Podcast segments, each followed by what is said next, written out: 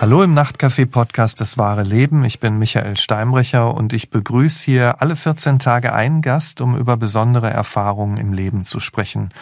Heute rede ich mit Lukas Sam Schreiber. Er ist 29 und das, was er mit seiner Mutter erlebt, berührt so viele Themen. Sie ist an Alzheimer erkrankt und ihm war es wichtig, dass er ihr einen Traum erfüllt, solange es noch geht. Einmal Aitutaki sehen, eine kleine Insel im Südpazifik. Und er hat ihr diesen Traum erfüllt. Erstmal herzlich willkommen, Herr Schreiber, wobei wir uns aufs Du geeinigt haben. Ne? Wir haben uns aufs Du geeinigt, das finde ich ganz wundervoll. Ja, ich hallo, bin Michael. Da zu sein. Hallo, hallo. hallo, Lukas. Erzähl vielleicht doch erstmal was über deine Mutter. Was hat sie alles gemacht im Leben, bevor sie erkrankt ist? Meine Mutter ist eine super beeindruckende Frau. War sie damals schon, ist sie immer noch. Ich glaube, man kann um den Kontext der ganzen Geschichte so ein bisschen verstehen, müsste man vielleicht wissen, wie wir gemeinsam aufgewachsen sind.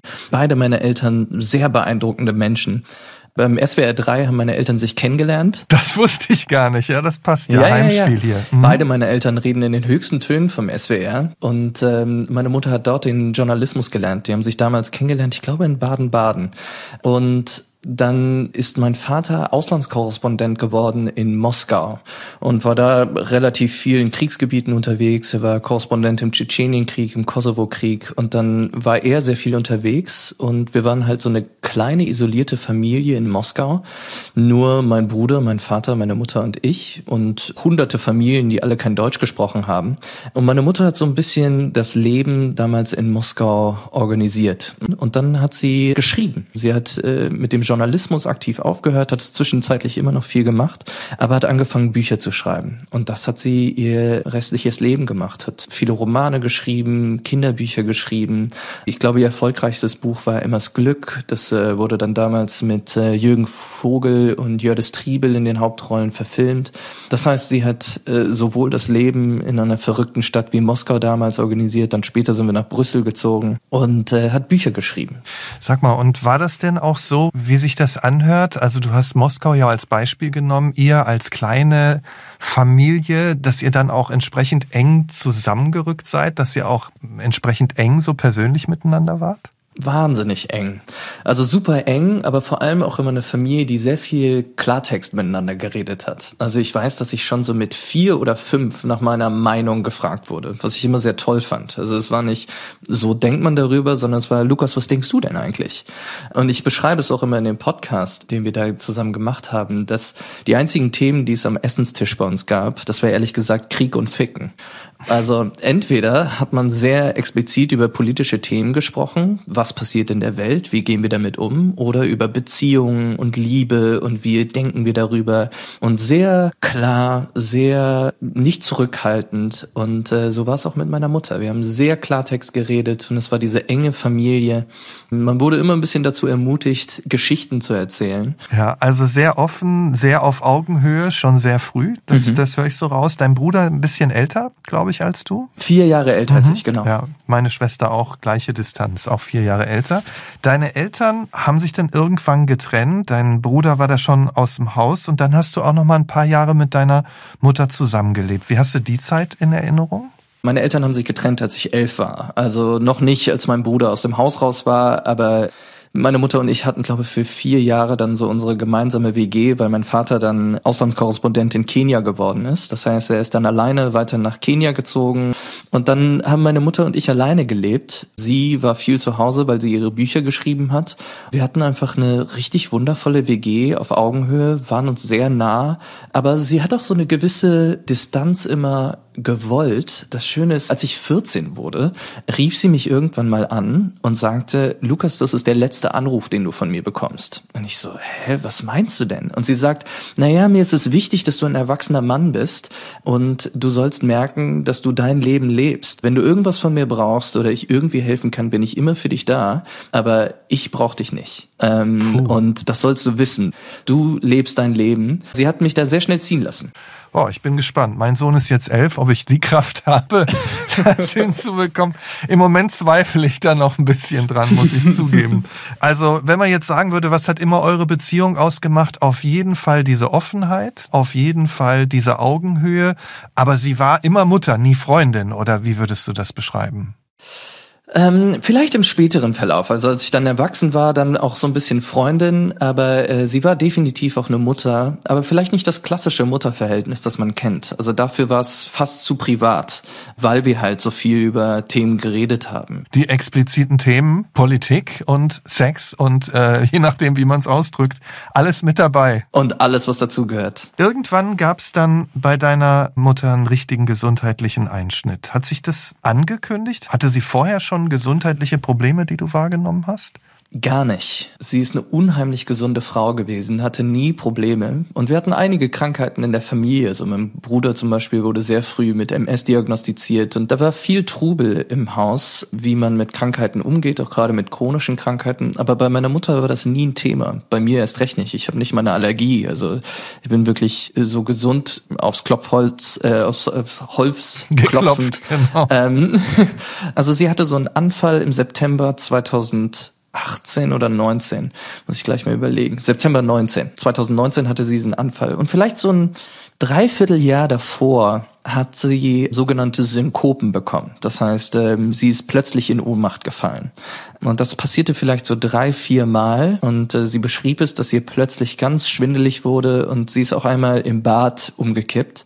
Da waren zum Glück immer Leute bei ihr. Dann ging man zum ersten Mal so zu Neurologen, aber die eigentlich da nicht irgendwie Alarm schlugen, sondern so, na ja, gucken wir mal. Die konnten auch nichts finden. Habt ihr dann wahrscheinlich gedacht, da vielleicht Kreislauf oder sowas?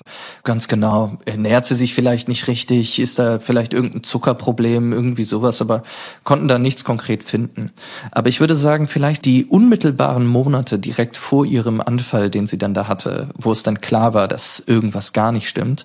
Da waren wir einmal in einem indischen Restaurant zusammen essen und sie fragt mich, gerade als wir fertig gegessen hatten, sag mal, haben wir schon bezahlt? Und ich dachte so, was? Wieso sollen wir denn schon bezahlt haben? Selbstverständlich nicht.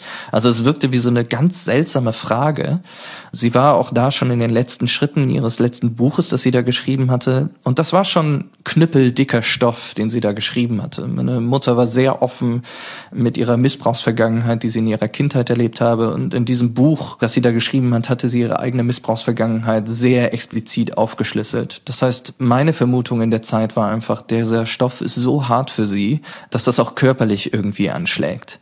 Und sie wurde dann deutlich vergesslicher, aber ich habe es tatsächlich ein bisschen weggeredet. Ich habe es nicht so ernst genommen. Und es musste wirklich dann explizit kommen, damit man es dann ernst nehmen musste. Und als es dann explizit wurde, also als dieser Anfall dann da war im September 2019, wie du sagst, was ist denn da passiert? Ist sie da umgekippt? Äh, ist sie wieder ohnmächtig geworden? Hat sie gekrampft? Oder was, was ist da akut geschehen? Also sie rief mich früh morgens an, vielleicht um 8 Uhr. Und ich war auf dem Weg zur Arbeit, wo ich damals gearbeitet hatte. Und sie sagte, Lukas, bitte komm sofort. Ich fühle mich, als wäre ich in der Waschmaschine. Und wie ich dann über verschiedene Sachen dann herausgefunden hatte, sie hatte wohl in den Tagen davor mehrfach so einen ganz seltsamen Tremor. Plötzlich fing ihre Hand an zu zittern, aber diesem Abend schlief sie wohl noch. Und eine Art Schock durch den Körper ließ sie aufwachen und an dem Punkt dachte man wohl, es könnte sowas ähnliches sein wie ein epileptischer Anfall. Dahingehend hatte man sie dann auch später untersucht. Also wirklich fast wie so ein Krampfanfall. Als ich dann sofort zu ihr fuhr, waren die Symptome eher, dass ihr wahnsinnig übel war. Sie hatte sich schon mehrfach übergeben.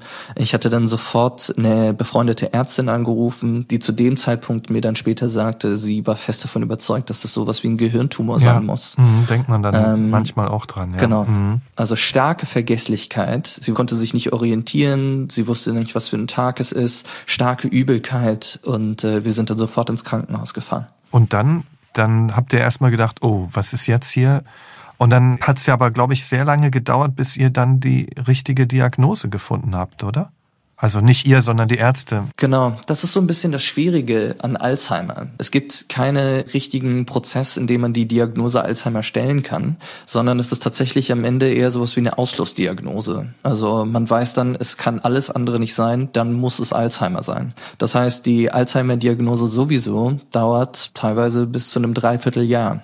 Das heißt, sie war im Krankenhaus. Ich hatte zu der Zeit meine Masterarbeit geschrieben Und meine Mutter hat keinen Lebenspartner und meine Eltern sind getrennt. Deswegen war es schon so, dass ich da sehr klar an der Front war. Also ich glaube, du kennst das auch. Solange die Eltern leben, kann man sich so ein bisschen hinter jeder Verantwortung so ein bisschen verstecken. Absolut. Ähm, das kenne ich. Man ja. muss da nicht an der Front stehen. Und das war zum ersten Mal in meinem Leben, dass dann klar war, das nimmt dir keiner ab.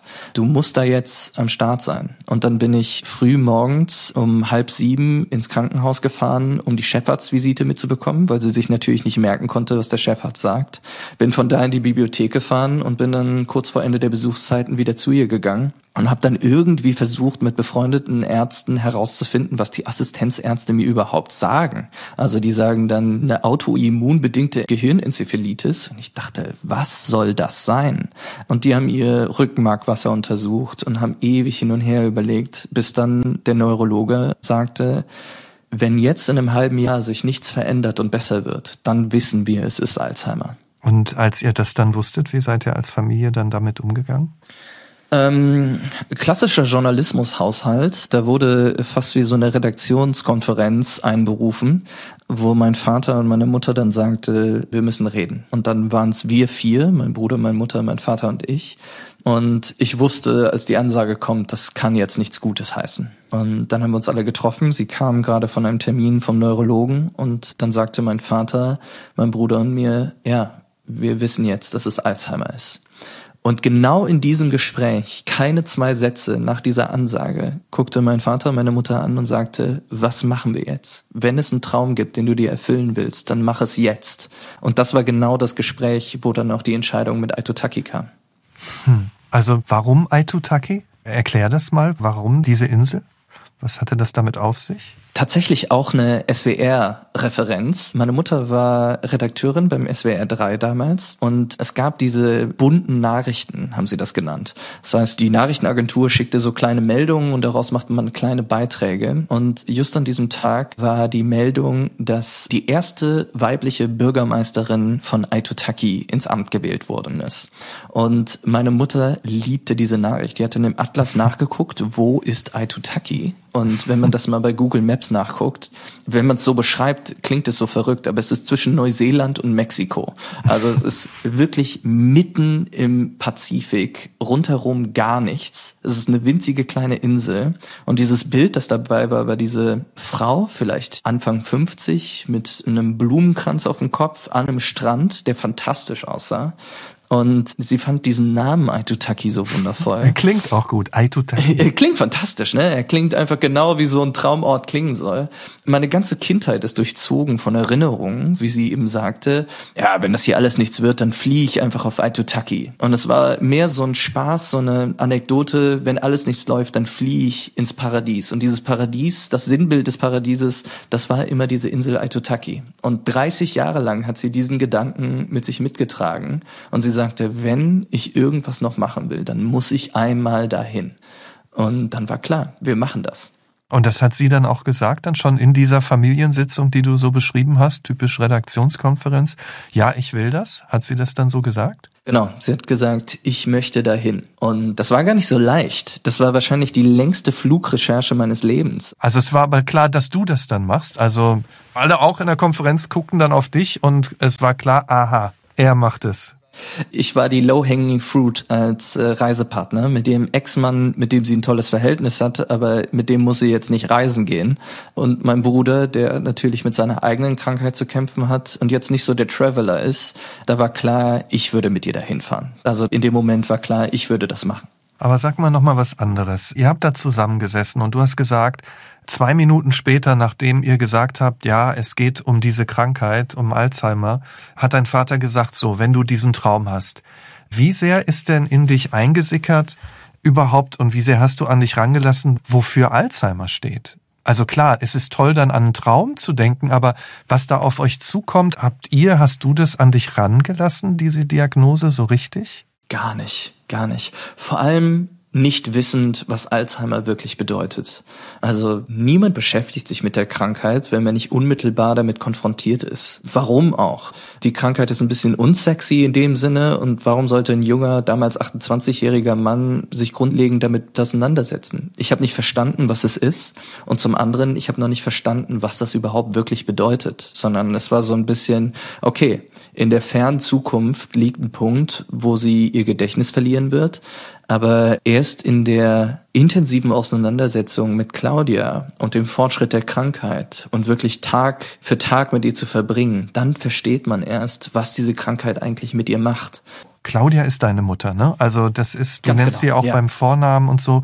Also du hast ja schon gesagt, es war gar nicht so leicht, diese Reise zu recherchieren und da überhaupt hinzukommen. Aber für dich hat das dann ja bedeutet, du bist erstmal im Aktionsmodus. Ne? Also diese Gedanken, die waren noch gar nicht so da. Wie lange wolltet ihr denn da bleiben? Was war denn eure Planung? Wir waren 16 Tage auf der Insel, aber alleine dahin zu kommen, das wäre 45 Stunden durchgängig fliegen. Das heißt, man musste erstmal nach Los Angeles, da waren wir dann drei Tage. Das kann man ihr einfach nicht zumuten, da so lange im Flieger zu sitzen. Das heißt, es war sowieso drei Tage Anreise, drei Tage Rückreise. Das heißt, wir waren gut dreieinhalb Wochen unterwegs. Und wie ist eure Anreise, wenn wir jetzt die Reise nochmal so Revue passieren lassen? Wie ist die Anreise gelaufen mit euch beiden? Ich bin zu ihr hin und das war eigentlich auch das Interessante. Also ich habe erstmal versucht, diese Reise zu recherchieren. Vielleicht muss man das im Vorfeld sagen. Das ist nicht eine Insel, die man einfach in Skyscanner eintippen kann und dann kann man da den Flug direkt durchbuchen, sondern man muss erstmal recherchieren, was ist Roratanga Air, eine winzige kleine Airline, die von der größten Cook-Insel dann nach Aitutaki fliegt und da muss man teilweise anrufen. Das heißt, ich musste erstmal gucken, welche Uhrzeit ist es eigentlich auf Aitutaki. Das ist fast ziemlich genau auf der anderen Seite der Welt habe da morgens um drei Uhr morgens angerufen, um jemanden bei Rorotanga Air zu erreichen. Die Sprechstunden ungefähr, also im Internet wird gesagt, das wären zwei Stunden, aber es sind eigentlich nur 15 Minuten, in denen die wirklich zu erreichen sind. Das heißt, ich habe gut vier Tage überhaupt erstmal Flüge recherchiert und versucht, dahin zu kommen. Und dann hat meine Mutter mich auch unmittelbar gefragt, so, was machst du denn eigentlich draus? Meine Mutter ja Publizistin, das heißt, es war irgendwie klar, schreibst du jetzt ein Buch drüber oder machst du einen Film? Aber wir gehen da nicht hin, ohne dass du das irgendwie festhältst. okay, also das war klar. Nur das Medium war noch nicht klar. Genau, die Ansage war aber sofort von ihr, was machst du denn jetzt draus? Ja, ähm, verstehe. Und dann haben wir halt gesagt, na ja, mein Medium ist Podcast, also machen wir das. Und das große Problem war, als wir dann losgegangen sind, dass ich nicht verstanden habe, was für Auswirkungen Alzheimer konkret auf sie hat. Das heißt, als wir losgeflogen sind, mussten wir in einer Zwischenlandung in London unser Gepäck wiederholen und neu aufgeben, weil die das nicht direkt durchstellen konnten. Und alleine aus dem Flughafen rauszugehen und mit ihr wieder reinzugehen und durch die verschiedenen Kontrollen zu gehen, hat ihr so einen Stress gemacht, weil sie einfach diese Orientierungslosigkeit hat. Das heißt, für sie hat es sich angefühlt, als würden wir komplett Flughäfen wechseln und sie hat nicht verstanden, warum wir jetzt raus und wieder reingehen. Dabei kannte sie zu dem Zeitpunkt eigentlich noch sehr klar reden, aber die Orientierung, das war das Erste, was ihr da so genommen wurde. Das heißt, sie hat sich ständig verlaufen wenn wir in bestimmten Schlangen standen und sie sich kurz was zu trinken holen wollte, hat sie von dem Klo nicht zurück in die Schlange gefunden. Das heißt, ich musste die ganze Zeit irgendwie einen Blick auf sie behalten, gucken, wie ich sie da irgendwie durchschleusen kann. Und in meinem Kopf damals, der noch nicht verstanden hat, was Alzheimer eigentlich bedeutet, war das einfach nur purer Stress. Ich dachte, das kann doch nicht sein, dass das jetzt alles auf mir liegt. Und ich habe es fast nicht ausgehalten. Aber wir haben es dann irgendwie geschafft, dahin zu kommen. Und dann sind wir nach Los Angeles, haben da kurz ein paar Tage verbracht und sind von da dann weiter nach Roratanga geflogen. Und es fühlt sich an, so wir sind doch jetzt schon um die halbe Welt geflogen, jetzt fliegen wir nochmal zwölf Stunden. Also wirklich jeder Flugscham zum Trotz sind wir da ins Nirgendwo geflogen, um dann irgendwann da anzukommen und von Roratanga dann mit einer winzigen, klapprigen Propellermaschine auf Aitutaki zu fliegen. Das kann man sich wirklich vorstellen. Sechs Stuhlreihen und die lauteste Maschine, die ich je erlebt habe. Also man merkt dann erstmal, wie geräuschisoliert eigentlich so eine Boeing ist, wenn man einmal neben so einem Propeller hängt, den man nur aushält, wenn man sich die Ohren zuhält. Also kleine Propellermaschine, ihr auf dem Weg ins Nirgendwo sozusagen, gefühlt nach ewigen Zeiten. Erzähl mal, wie war das dann, als ihr euch dieser Insel genähert habt. Lass mich mal mitfliegen in dieser kleinen Propellermaschine. Man fliegt erst über so einen tief schwarzen Pazifik und dann merkt man, wenn man nach unten guckt, also diese Propellermaschine fliegt gar nicht so hoch, das heißt, man sieht durchgängig den Ozean und von diesem tiefen Schwarz des Pazifiks wird es plötzlich aus dem Nichts zu diesem super hellen Türkis, weil dann die Lagune anfängt und man sieht um sich herum so grüne Flecken, die dann immer häufiger werden. Plötzlich kommen diese kleinen Atolle immer häufiger. Und ich guck zurück zu meiner Mutter, die sich wirklich die Hand vor den Mund hält und nicht fassen kann, was sie da sieht. Und wir landen dann auf dieser winzigen Landebahn auf Aitutaki. Das kann man nicht mal einen Flughafen nennen, sondern es ist eine Landebahn und am Ende dieser Landebahn ein kleiner Pavillon. Und an diesem Pavillon steht Welcome to Aitutaki. Und wir gehen aus dieser Maschine raus und sie sieht dieses Schild und sie fällt mir in die Arme, weil sie sofort anfängt zu weinen. Und ich habe auch sofort angefangen zu weinen. Also es war wirklich ein Ankommen an einem Ort, von dem man, und das ist auch ein bisschen dieses Besondere, ich glaube, häufig erlebt man Momente, die dann zu einer Erinnerung werden, aber man weiß in dem Moment selbst nicht, dass das so ein tragfähiger Moment ist. Aber in dem Moment wussten wir beide, das ist ein Moment, den wir nie wieder vergessen werden.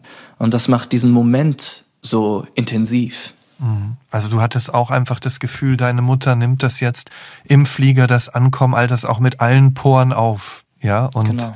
beschreib mal die Insel wie er die dann erlebt hat, ist es so geblieben wie an diesem Pavillon? Also war es dieser Traum, den ihr euch vorgestellt habt? Das ist wirklich das Wunderschöne. Aitutaki hat alles geliefert, was so eine Insel liefern muss. Zwei Kilometer lang, vielleicht ein Kilometer breit. Die äh, Landebahn dieses Flughafens macht gefühlt ein Viertel der Insel aus unfassbar grün mit dem türkisesten Meer, das man sich vorstellen kann. Zum Glück echt nicht viel Tourismus. Also alles, was da hingekommen sind, sind so ein paar amerikanische Hochzeitspaare, die da in den Flitterwochen hinfliegen. Wir haben da gelebt bei dem einzigen Airbnb, das Aitutaki zu bieten hatte damals. Eine kleine Familie, die schon ewig da wohnt ein paar Schweine, die frei herumlaufen, ein Haufen Hühner und Palmen, so wunderschön, wie man sie sich eigentlich kaum vorstellen kann. Ich bin eigentlich viel rumgereist und habe gedacht so, ja gut, hast du einen Strand gesehen, hast du sie alle gesehen. Aber das äh, ist unfassbar. Das heißt, der Strand war so unbefleckt, dass er eigentlich nur vielleicht so einen Meter breit ist und dann fangen direkt die Palmen an. Und das Interessante ist auch, es gibt einen kleinen Hügel auf Aitutaki. Und diese Straße, die um Aitutaki herumgeht, überall, ich würde sagen, vielleicht so alle 500 Meter, geht ein Schild zum Hügel hin und da steht dann Tsunami Evacuation Road. Das heißt, ich habe da mit einem Mann mal auf der Insel geredet, der meinte, Welcome to Paradise und sprach immer davon, when the wave comes. Das heißt, die rechnen fest damit, das ist doch schon ein paar Mal passiert, dass wenn die Welle kommt, dass das einmal quer über die ganze Insel schwappt und die einzige Möglichkeit, die man hat, ist auf diesen kleinen Hügel darauf zu gehen, um sich vor der Welle zu retten. Das heißt, wunderschön, komplett unbebaut, richtig unbefleckte Insel mit diesem kleinen Hügel in der Mitte, winzig klein. Ähm, ja, und bevor wir zu diesen Gesprächen kommen, habt ihr das dann auch so in der Tiefe genossen? Seid ihr, was weiß ich, morgens Sonnenaufgang am Strand spazieren? Also habt ihr das auch richtig eingeatmet, was diese Insel euch geboten hat? Und wie? Ähm, ich glaube, der Hauptzeitvertreib war tatsächlich, dass wir wahnsinnig viel spazieren gegangen sind. Ich habe da so eine kleine Vespa gemietet in so einer kleinen Hütte und habe Claudia hinten drauf auf meinem Roller über die ganze Insel gefahren. Da gibt's jetzt nicht so viel zu entdecken. Aber das, was es zu entdecken gab, das haben wir uns alles angeguckt. Und jeden Morgen sind wir da rumgefahren, haben uns das angeguckt, aber vor allem haben wir die Zeit damit verbracht, unheimlich intensive Gespräche zu führen. Sei es jetzt vor dem Mikro oder einfach nur über das Leben zu sprechen und was es bedeutet und äh, was man hätte besser machen müssen und wie sich Alzheimer anfühlt und wovor sie Angst hat oder halt auch, wie sie sterben möchte. Sind die Themen, über die ihr da gesprochen habt, ist das alles spontan entstanden oder hast du dir immer überlegt, worüber du reden möchtest? Ja, da gab's leider nicht so viel zu planen. Wir waren so schnell da und es gab so viel drumherum zu regeln. Sie ist eigentlich Reiseprofi. Ich meine, sie hat ja Moskau geschafft, sie hat Brüssel geschafft, sie war eigentlich da überall sehr selbstständig unterwegs, aber das ging nicht mehr. Und ich wusste vorher nicht, dass es nicht mehr geht. Wenn man sie vorher jede Woche für zwei Stunden sieht, kriegt man so Schnipsel mit, ah, jetzt habe ich das schon wieder vergessen. Aber wenn man 24 Stunden am Tag mit ihr verbringt, merkt man erst da, was eigentlich alles gegangen ist schon. Hatte das für dich denn dann auch was davon, das, was noch da war, was noch nicht gegangen ist, festzuhalten? Ich glaube, äh, im ersten war es vor allem dieses wirklich verstehen, wie sie sich fühlt und was sie ausmacht. Claudia und ich, und auch der Grund, dass ich sie Claudia nenne, das wurde ich häufiger gefragt, warum ich nicht Mama sage. Das haben wir aber nie gemacht. Meine Mutter nennt meinen Vater nur den Schreiber. Die haben sich damals da kennengelernt und da waren beim SWR nur die Nachnamen bei der Programmplanung und deswegen die haben sich immer nur Schreiber genannt. Mein Vater hat seine Eltern beim Vornamen genannt und ich habe Peter und Claudia gesagt. Das war schon immer so. Ja. Und Claudia und ich sprechen dann vor allem darüber, was sie eigentlich hätte anders machen wollen. Und was ich nochmal so gemerkt habe, ist, die Ängste und Sorgen, die bei ihr jetzt an der Oberfläche schwimmen, weil sie ihrer Schale ihren Schutz verloren hat, das waren auch sehr schnell, wurde mir klar, meine eigenen Sorgen und Ängste. Und man reflektiert diese Sorgen und was hätte man besser machen können. Und ein Effekt ist natürlich auch, dass man dann merkt, so, na gut, Lukas, du bist 28, du hast diese gleichen Probleme und bist halt nicht krank. Das kannst du alles noch regeln. Und damit schwingt dann auch sehr schnell eine Verantwortung mit rein. Nicht nur, worum kümmerst du dich jetzt? Wie kannst du für Claudia am allerbesten da sein? Sondern, was kannst du hier noch unbedingt lernen, wenn du weißt, dass diese Zeit jetzt ganz knapp bemessen ist, wo du diese ganzen Informationen noch in dich aufsaugen kannst? Kannst du sagen, was das für Sorgen, was das für Probleme waren, auf die ihr zusammengeschaut habt? Ich würde sagen, dass Claudia und ich ähnlich konfliktscheu waren, immer. Das heißt, ähm, eine Sorge, die sie immer wieder beschrieben hat, war, warum habe ich eigentlich so viel für das Wohl anderer gemacht? Warum habe ich meine eigenen Bedürfnisse da nicht vorne rangestellt?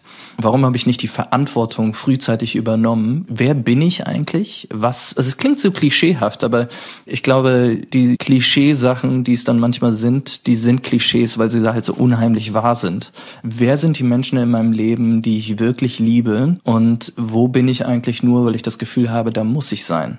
Und es ist diese unmittelbare Verantwortung. Wenn ich jetzt nicht Verantwortung für mich selbst übernehme und für die Menschen, die ich wirklich liebe, dann mache ich was unfassbar falsch. Und das hat sie sehr bereut, dass sie nicht früher diese Verantwortung für sich selbst übernommen hat, sondern sich so ein bisschen hat von Angst leiten lassen. Also da war schon auch ein Hadern dabei, was ja auch schmerzhaft ja. sein kann, wenn man das dann feststellt. War deine Mutter, war Claudia denn immer noch Claudia? Also hast du sie als Persönlichkeit denn jederzeit erkannt? Das ist wahrscheinlich die schwerste Frage, mit der ich immer noch ein bisschen zu kämpfen habe und wo ich verschiedene Phasen durchgemacht habe, die dann jetzt eigentlich sich immer mehr gefestigt haben. Also meine erste Reaktion auf Aitotaki war, in den Gesprächen dann tatsächlich zu merken, wie viel eigentlich schon gegangen ist. Und es hat sich dann manchmal so ein bisschen angefühlt, das, was ich an Claudia kenne, das existiert nicht mehr. Und es hat sich angefühlt, wie als wäre der Tod nicht ein binärer An- und Ausschalter, sondern mehr so ein Graubereich. Also wie so ein, wie so ein Spektrum von voll lebendig und voll tot. Und dass sich dieses Spektrum immer weiter nach rechts zu sehr tot bewegt. Und dazu gehört zum Beispiel, Claudia die resilienteste, stärkste, mutigste Frau, die ich eigentlich mein Leben lang gekannt habe. Sie hat alles geschafft. Sie hat sich von diesem kleinen Dorf, in dem sie missbraucht worden ist, in Nordhessen befreit. Sie hat ihre sehr konservative Baptistengemeinde damals verlassen und hat sich davon gelöst und ist dann durch die Welt gereist und hat Bücher geschrieben und hat sich selbst verwirklicht und Verantwortung übernommen für all die Dinge, die sie in ihrem Leben hat lösen müssen hin zu mit der Alzheimer nimmt ihr diese Resilienz, diese Stärke und alle Ängste und Sorgen, die sind ganz an der Oberfläche. Jedes harte Wort knallt für sie rein, direkt ins Herz. Und man muss ganz vorsichtig mit ihr sprechen, weil jede Überforderung meinerseits, sagen wir mal, wir sind 45 Stunden unterwegs, danach bin ich körperlich und physisch so erschöpft, wenn ich in dem Moment, das habe ich einmal kurz gemacht, also mit so einem, wir waren zusammen essen, Sie konnte sich nicht entscheiden, was sie essen will. Und ich war dann, oh, Claudia, in dem Ausmaß. Nur dieser Unmut in dieser Sekunde tangiert sie so stark, dass sie einen Heulkrampf bekommt, eine Panikattacke. Und das musste ich ganz schnell lernen. Das geht nicht mehr, sondern das, was sie jetzt wirklich braucht, ist hundertprozentige Ruhe, hundertprozentige Standhaftigkeit meinerseits, dass es ist, hier kannst du kein Sohn mehr sein. Hier kannst du kein Mensch mehr sein, der seine eigenen Bedürfnisse irgendwie geltend macht, sondern es ist nur noch, du liebst diese Frau von ganzem Herzen und sie braucht jetzt was anderes. Und das, was sie braucht, ist komplette Ruhe, Fürsorge und einen Menschen, der seine eigenen Bedürfnisse und Gefühle gegenüber einem Menschen, gegen den man das immer geltend gemacht hat. Unser Leben lang reden wir über Gefühle und Frust und plötzlich wird einem klar, das geht nicht mehr. Und die erste Reaktion, vor allem dann nach Aitutaki, war eine Resignation meinerseits, wo es sich angefühlt hatte, wie ich habe keine Mutter mehr. Die existiert nicht mehr, sondern das, was da jetzt ist, ist eine neue Frau, für die ich mich trotzdem sorgen werde, aber das ist nicht mehr sie. Und die Erkenntnis, die ich dann in den Monaten danach hatte, war, und das sagte mir meine engste Vertraute, sie sagte, wenn sie nicht mehr deine Mutter ist, dann nimmst du ihr auch den Sohn. Und das schlug bei mir so ein. Und ich wusste in dem Moment so, nee, das will ich nicht. Und einer der schönsten Worte, die ich von einer Palliativmedizinerin gesagt bekommen hatte, war, das Herz hat keine Demenz. Und das stimmt. Sie fühlt nämlich immer noch wie meine Mutter. Und das wird sie immer zu meiner Claudia bleiben lassen. Und sie hat jetzt einfach nur andere Sachen, die sie braucht. Und die hat man dann zu liefern, wenn man den Menschen liebt. Es ist natürlich für dich auch sowas wie ein Sprung also nicht mehr Sohn zu sein, sondern als Erwachsener Verantwortung zu übernehmen. Ne? Also ich erinnere mich, meine Eltern sind auch beide irgendwann schwer erkrankt und plötzlich waren meine Schwester und ich für die beiden da. Das ist schon einer der Einschnitte im Leben, ne? wo sich was verändert. Ja, dann weißt du ganz genau, was ich meine. Und ich weiß nicht, wie es, also ich weiß nicht, an welchem Punkt, würde mich sehr interessieren, an welchem Punkt du dich erwachsen gefühlt hast. Aber mit 28 war es bei mir safe nicht der Fall. Ja, es verändert sich auch total. Also bei meinem Vater kam die Diagnose, da war ich 33, da war ich ein bisschen älter als du, aber immer auch noch relativ jung. Ähm, und ich habe mir später dann so Fotos angeguckt von mir davor und so eine Unbeschwertheit, die man dann manchmal so im Blick hat, die war plötzlich nicht mehr da. Das heißt nicht, dass ich immer bedrückt war. Mein Vater war relativ lange krank. Wir haben es auch geschafft, lange Lebensqualität zu erhalten. Aber diese Unbeschwertheit war erstmal weg und die Verantwortung halt jederzeit da. Was ist der nächste medizinische Schritt? Meine Schwester hat so den Laden organisiert. Meine Eltern hatten Blumenladen. Ich war immer für das Medizinische da, die Ärzte gesprochen. Es ist auf einmal eine völlig andere Situation. Und mir ist das so schrittweise klar geworden. Wie war das denn für deine Mutter zu erkennen? Ich meine, ihr habt auf Aitutaki ja auch über ihre Vergangenheit gesprochen. Habt ihr auch über die Krankheit geredet? Habt ihr auch ein bisschen nach vorne geschaut? Ich, ich befürchte, also ich meine, im Zweifelsfall sagt das jede Person, die krank ist, egal welche Krankheit das ist. Nichtsdestotrotz fühlt es sich so an, als wäre Alzheimer wahrscheinlich die schlimmste Diagnose, die Claudia passieren kann. Sie beschrieb es häufig, dass sie sich nur mit ihrem Kopf und ihrem Intellekt von dieser furchtbaren Kindheit hat lösen können. Alles, was sie gemacht hat, ob es Bücher schreiben ist, publizistisch arbeiten oder auch diese Vergangenheit aufzuarbeiten, dass sie das alles nur mit ihrem Kopf geschafft hat. Und genau dieses Instrument wird ihr genommen. Da war unheimliche Verzweiflung und diese Erkenntnis, so will ich nicht leben. Ich will nicht dieses einzige Instrument verlieren, das mir so viel bedeutet. Wie soll ich damit klarkommen? In dem Fall haben wir auch viel darüber gesprochen, nicht nur, was bedeutet die Krankheit für sie, sondern auch, wie möchte ich eigentlich sterben? Und da war freiwillige Selbsttötung ein großes Thema, über das wir viel gesprochen haben. Und auch, das ist ja ein Thema, das in Deutschland gerade Fuß fasst, Sterbehilfe. Was ist da eigentlich möglich? Geht man dafür ins Ausland? Macht man das? Welche Zwischenbereiche sind da konkret im Krankheitsbild Alzheimer der Fall? Weil das geht mit Alzheimer nur sehr, sehr, sehr früh. Das Traurige daran ist dann so ein bisschen, da gibt es nur ein zu früh oder ein zu spät. Entweder man, wie sie sagt, man gibt sich die Kante, wenn es viel zu früh ist und wenn man denkt, eigentlich liebe ich das Leben ja noch, Oder man sagt, na gut, dieser Zug ist jetzt abgefahren, das geht nicht mehr. Und ich muss das jetzt bis zum Ende durchkämpfen. Aber sie kann es gar nicht mehr kämpfen, sondern sie muss so ein Vertrauen in uns haben, dass sie sich in dieses Nest zurückfallen lassen kann und dass wir das auffangen. Ich wüsste gar nicht, ob ich selbst diesen Mut aufbringen könnte. Und sie macht es auf eine Art und Weise, die ich so inspirierend finde. Ich weiß nicht, ob ich die gleiche Kraft hätte wie sie. Sag mal, wie, wenn ich mir das so vorstelle, die Anreise, ihr seid da angekommen an diesem Pavillon, herzlich willkommen, welcome, wie die Art, wie du die Insel beschrieben hast, mit welchem Gefühl seid ihr denn dann wieder abgereist nach all dem, was ihr da erlebt habt? Wir haben diese Zeit da miteinander verbracht und so intensiv diese Bilder aufgesogen. Und es gab das war der vorletzte Tag, den wir auf Aitutaki waren, wollte Claudia unbedingt in einen Gottesdienst. Weil eine Sache, die diese Krankheit auch irgendwie verursacht hat, ist, dass sie so ein bisschen back to the roots ihren Glauben wiedergefunden hat.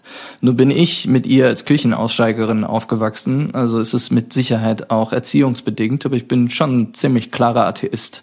Aber nichtsdestotrotz finde ich das ganz wundervoll, wenn sie Ruhe im Glauben findet und liebe es, mit ihr auf Gottesdienste zu gehen.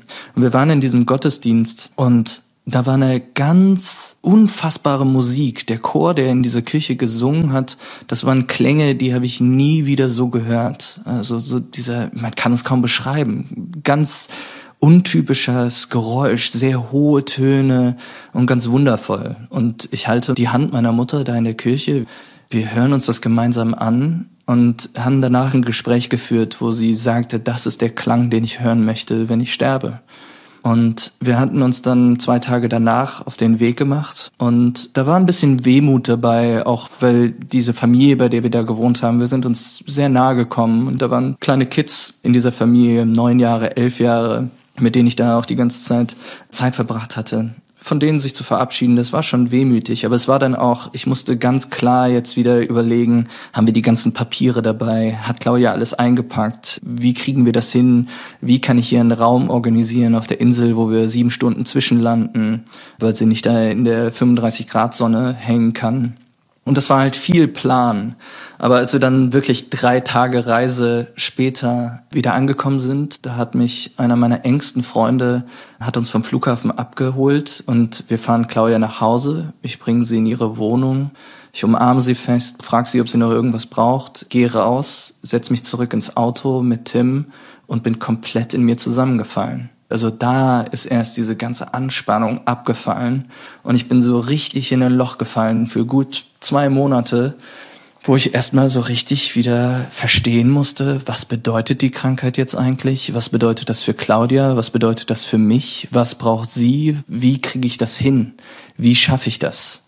Und ich musste mich da richtig aufrappeln, um das hinzukriegen.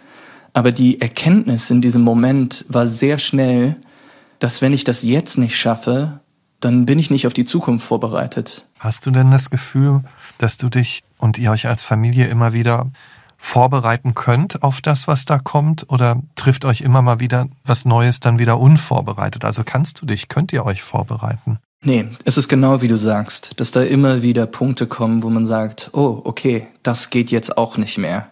Und okay, das muss jetzt in die Wege geleitet werden, damit man das irgendwie hinkriegt. Aber es ist diese grundsätzliche Haltung, dass die Krankheit, das Krankheitsbild Alzheimer auch ein bisschen Versprechen gibt. Und das Versprechen von Alzheimer ist, das ist unheilbar, das wird in ihren Tod enden und die Krankheit wird nur schlimmer. Und das ist so ein bisschen die Vorbereitung, die man da hat. Das ist dieses, wenn ich jetzt unter den Umständen leide, weiß ich, das wird schlimmer werden. Und ich bereite mich klar auf die Momente vor, wo sie mich nicht mehr erkennt. Und das, das wird leider passieren. Wie oft habt ihr Kontakt? Jeden Tag. Und wohnt sie zu Hause? Genau, das war ihr sehr, sehr, sehr wichtig. Sie hatte große Angst, ins Heim zu kommen. Und dann haben wir als Familie sehr genau geplant. Sie hat eine wundervolle Wohnung in Köln, die sie sehr liebt. Und ein Ort, der ihr so vertraut ist, dass sie sich da auch immer zurechtfindet. Wenn sie mal irgendwie eine Nacht woanders schläft, kommt da so eine große Orientierungslosigkeit auf, die sie unheimlich unter Stress stellt. Und wenn sie Stress hat, dann werden die Symptome vom Alzheimer auch viel schlimmer. Das heißt, in ihrer eigenen Wohnung ist sie fast am beruhigsten. Und deswegen war es uns sehr wichtig, dass sie dafür immer bleiben kann. Und das haben wir organisiert. Das heißt, das ist ihre Wohnung jetzt. Sie kann dafür immer bleiben. Sie muss nichts dafür zahlen. Sie kann ja auch gar nicht mehr arbeiten, aber sie muss auch nichts mehr verdienen. Und das heißt, das traumhafteste Bild wäre, dass sie bis in ihr Lebensende da bleiben kann. Du hast ja gesagt, diese Krankheit, da wird's immer schlimmer. Das ist das Schlimme auch daran. Und wenn du da so zurückschaust, bist du auch deswegen froh, jetzt nochmal im Nachhinein diese Gespräche mit Claudia, mit deiner Mutter aufgezeichnet zu haben? Unfassbar dankbar. Unfassbar dankbar. Eine Sache, die Claudia immer wieder auf Aitutaki gesagt hat, war, dass sie Tränen in den Augen hatte und es wirklich, wirklich schade fand, dass sie meine Kinder nicht kennenlernen würde. Und das ist so eine Sache, das kann man ihr auch nicht gut reden, weil das wird höchstwahrscheinlich der Fall sein. Oder sie wird sie zumindest nicht auf die bewusste Art und Weise kennenlernen, wie sie das gerne gehabt hätte. Und nachdem der Podcast dann fertig war, war eine der plötzlichen Erkenntnisse für mich, wie wundervoll, dass es jetzt was gibt, womit meine Kinder meine Mutter kennenlernen werden. Da sind Gespräche mit ihr und von ihr, die so klar erklären, was für eine Person sie eigentlich ist. Und dann, wenn meine Kinder das bewusst mitkriegen, was für eine Person sie war. Und das, ähm, das bedeutet mir unheimlich viel. Und der andere Punkt ist, das waren ja unfassbar viele Stunden Interviewmaterial, bis wir den Podcast fertig gemacht haben. Und ich glaube, ich kann mir für immer den Credit geben, dass niemand Claudias Stimme so viel gehört hat wie ich. Und ich habe sehr genau gelernt, was die Facetten ihrer Krankheit sind, die ich beim ersten Mal hören des Gesprächs gar nicht verstanden habe sondern es war diese intensive Auseinandersetzung damit, wirklich zu verstehen, wie muss ich mit dir reden, welche Art von Gespräch geht nicht mehr, wie hilft man einer Alzheimer-Kranken auf die Sprünge. Zum Beispiel, es gibt keinen Lerneffekt. Wenn Claudia also sagt, zum fünften Mal an einem Tag fragt, wohin gehen wir jetzt, was machen wir jetzt eigentlich? Wenn ich ihr dann sage, aber das weißt du doch oder ich habe das doch schon gesagt oder überleg mal, das hat keinen Effekt, sondern ganz im Gegenteil, stellt sie nur unter Stress. Und das heißt, so ein bisschen die Lektion ist, dass man jedes Mal darauf antwortet, als wäre diese Frage zum allerersten Mal gekommen. Aber das heißt auch, die Erinnerungen an Aitutaki fließen irgendwann davon. Mhm. Willst du was dazu sagen? Das Schöne ist, ich habe sie mehrfach gefragt, wie sehr sie sich eigentlich noch an Aitutaki erinnert. Und sie erinnert sich natürlich an keinen einzelnen Tag mehr. Sie weiß nicht, welche Ausflüge wir gemacht haben. Und sie erinnert sich auch an keines der Gespräche, das wir geführt haben. Aber wenn ich sie nach Aitutaki frage, dann weiß sie zwei Sachen. Sie sagt, ich weiß noch ganz genau, wie die Luft sich anfühlt und ich sehe die Farben. Sie sagt, sie muss nur die Augen schließen und sie sieht die Farben. Und diese Chormusik, die wir damals in der Kirche gehört haben, ich war in dem Moment da und ich habe sofort gemerkt, wieder wie ich am Anfang sagte, das ist ein Moment, an den ich mich für immer erinnern werde. Und ich habe sofort mein Handy aus der äh, Hosentasche gezogen und habe Record gedrückt, um diese Klänge aufzuzeichnen. Und die habe ich hier mit einem Producer-Kumpel von mir richtig auf Hochglanz produziert. Und wenn sie sich die anhört, schließt sie die Augen und ist auch auf eine gewisse Art und Weise da. Es wird vielleicht der Punkt kommen, wo sie sich auch daran nicht mehr erinnern kann. Aber das ist so manchmal der Punkt. Der Lerneffekt findet bei ihr auf einer anderen Ebene statt. Das ist nichts Kognitives, sondern das ist so eine Gefühlsebene. Und das ist ja auch das, was die Palliativmedizinerin mir sagte. Das Herz hat keine Demenz. Sie fühlt, dass da irgendwas ist. Und ich glaube, das wird noch eine ganze Weile bleiben, hoffe ich. Und die Gefühle, die Eindrücke, auch all die einzelnen Erlebnisse, die ihr da auf der Insel empfunden habt und erlebt habt, die waren ja da. Die hatten ja eine Bedeutung, auch unabhängig davon, ob sie als Erinnerung Bestand haben. Ne? Also, wenn du auf das Ganze schaust, auf ihr Leben, auf das, was noch kommt und auch auf dein Leben, was ist dir heute wichtig im Leben? Hat sich da was verändert für dich? Alles, alles. Wenn ich auf die letzten zweieinhalb Jahre zurückblicke, habe ich das Gefühl, ich bin dadurch auch ein völlig anderer Mensch geworden. Es ist zum einen so eine gewisse ja, schon eine sehr klare No-Bullshit-Einstellung. Ich werde mich keine Sekunde mehr mit irgendwas beschäftigen, von dem ich weiß, dass es mir nicht dient oder mir gut tut. Und das war vorher anders in dem Sinne, dass man dann Konflikte vermeiden wollte oder es anderen recht machen wollte. Das passiert nicht mehr.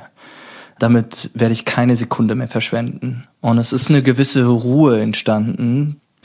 Und wenn man Menschen, den man so sehr liebt, sterben sieht oder im Prozess des Sterbens sieht, macht man sich auch so klar seiner eigenen Sterblichkeit bewusst. Und ich glaube, das ist wahrscheinlich der Prozess, die klare, also die sehr greifbare Feststellung, ich werde ganz sicher sterben und jeder um mich herum auch. Und häufig ist es ein Gedanke, den man so ewig umschifft und es ist fast ein versöhnliches Verhältnis geworden. Es ist dann dieses, wissend, dass wir da alle gehen, zu sagen, jetzt ist recht. Und wir hatten ja vor der Aufnahme darüber gesprochen und dazu gehört, ich arbeite so gerne. Ich will einfach die ganze Zeit arbeiten und machen und für die Menschen da sein, die ich liebe und diese Liebe so intensiv spüren, wie ich nur kann. Und wenn es so Bilder gibt wie in Aitotaki und die Farben, dann will ich das so intensiv aufnehmen, wie ich nur irgendwie kann. Und es hat eine sehr klischeehafte und äh, fast schon cringige, ein richtiges Wohlwollen zum Leben gemacht.